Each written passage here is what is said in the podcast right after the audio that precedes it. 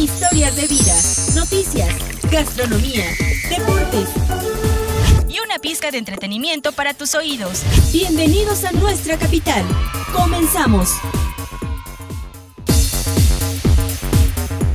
Hola, ¿qué tal? ¿Cómo están? Mi nombre es Edgar Delgado y a nombre de mi compañera Gloria Ginsberg les doy la bienvenida al programa número 59 de nuestra Capital Radio. Así como lo escuchan, llevamos 59 programas. Y en esta ocasión les tenemos un programa todo tratado acerca pues de la conmemoración de la Revolución Mexicana, porque recuerden que dentro de 8 días ya es 20 de noviembre, exacto, día de la Revolución Mexicana. Y en esta ocasión en la sección de gastronomía, Alfredo nos enseñará algunos alimentos muy ricos que se consumían en la época de la revolución. Y después les presentaré tres obras inspiradas en esta temática de la revolución mexicana. No se vayan. Que tu paladar descubra la riqueza de los sabores de casa.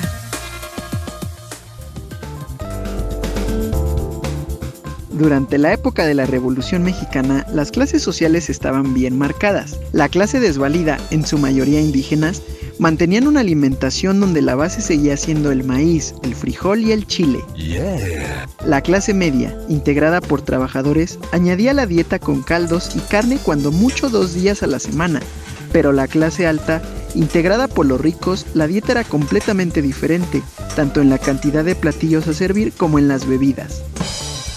Entre los ingredientes y alimentos disponibles destacaban las tortillas, el pan y las legumbres como lo son los frijoles, las habas y las lentejas. Fue una época en la que cobraron también relevancia los quelites, las verdolagas y la flor de calabaza. Entre los platillos típicos más importantes estaban el mole, que era acompañado con pulque y tortilla. Entre las bebidas, las más populares de la época eran el café de olla, el chocolate, el pulque y el tequila. Es necesario señalar que eran los hacendados los que tenían sus propios tinacales de pulque y aguamiel con la que acompañaban la comida. El tequila, en cambio, ganó popularidad entre los revolucionarios y las soldaderas, pues se dice les ayudaba a tomar valor y mitigar el cansancio. Y como dicen, barriga llena, corazón contento.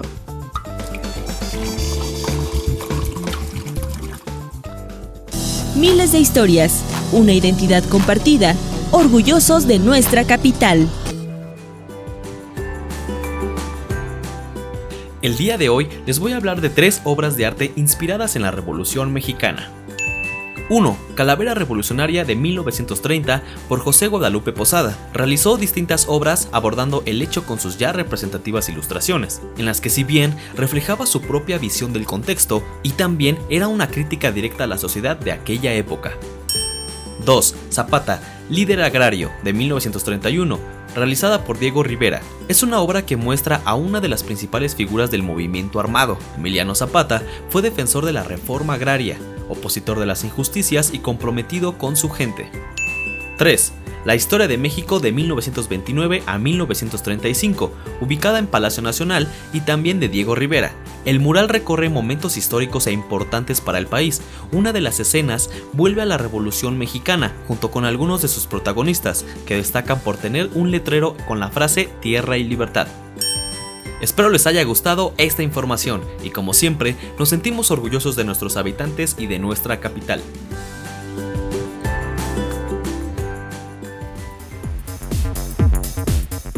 Como siempre, en la mitad de nuestro programa vamos a escuchar las noticias más relevantes de esta semana. No te pierdas la información que te acompaña día con día. Personal del Centro de Control y Bienestar Animal de Toluca realizó 453 esterilizaciones a perros y gatos y la aplicación de 572 vacunas antirrábicas por parte del programa Por tu Bienestar Contigo el Presidente en tu Colonia, llevado a cabo en Los Sauces, a través de la jornada integral transversal que llegará a diversos rincones de la capital, llevando beneficios y acciones en favor de la población. Se atendió a más de mil usuarios en materia de tenencia responsable de mascotas.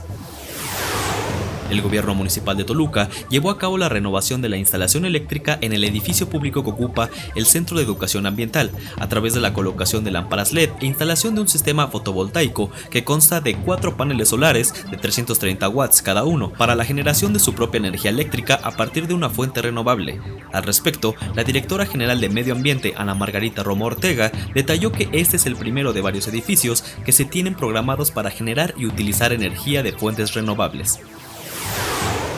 El Ayuntamiento de Toluca continúa realizando, a través de las Direcciones Generales de Seguridad Pública, de Gobierno y Protección Civil de Bomberos de Toluca, operativos de vigilancia y atención en calles, colonias y delegaciones, con la finalidad de disuadir eventos en los que se registren aglomeración de personas, y durante el pasado fin de semana se logró evitar que se llevaran a cabo un total de 33 eventos. De acuerdo con el coordinador municipal de Protección Civil y Bomberos de Toluca, Hugo Antonio Espinosa Ramírez, la constante fueron reuniones sociales de más de 15 personas, algunas amenizadas con música en vivo, en las que las autoridades lograron disuadir a los asistentes a través del diálogo. Esa es la información más relevante de esta semana.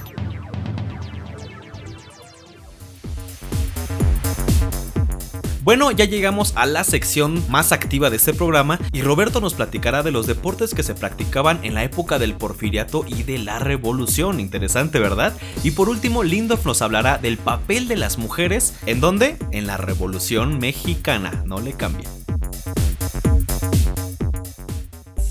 Acabas de ingresar a la cancha. Es tu momento de brillar. Descubre tu pulso deportivo.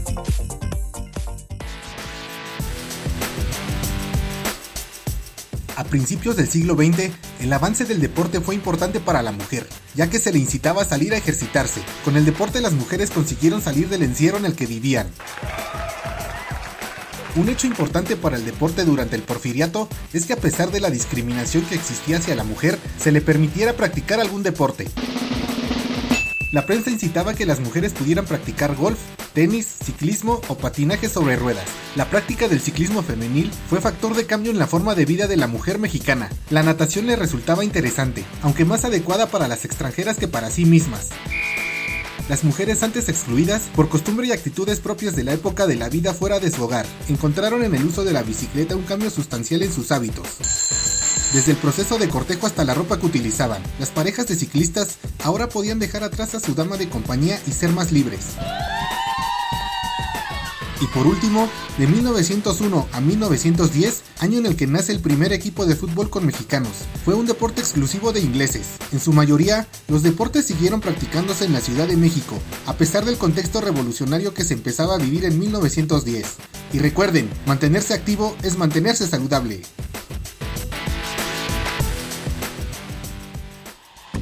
Conoce, vive y siente. Esto es lo que hay en nuestra ciudad.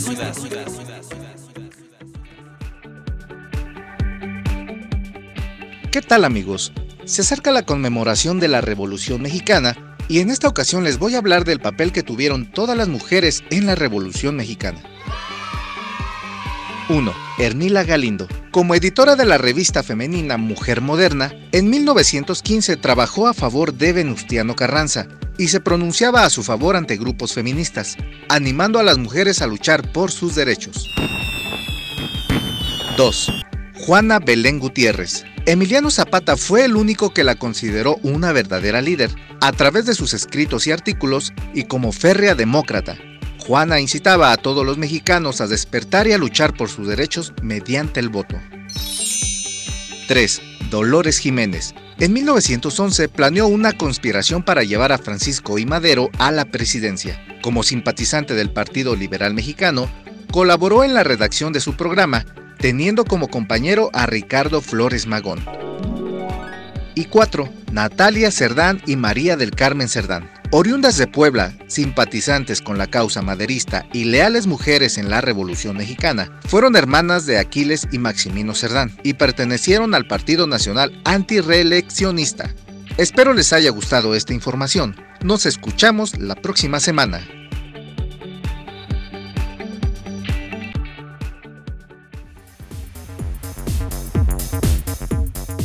Bueno, y me da mucha tristeza, ya llegamos al final de nuestro programa. Espero les haya gustado toda esta temática de la Revolución Mexicana y en caso de que ustedes quieran que nosotros tratemos algún tema en específico, no duden en escribirnos. Pueden mandarnos mensaje vía inbox o en los comentarios de este programa. Les repito mi nombre, yo soy Edgar Delgado y nos escuchamos la próxima semana.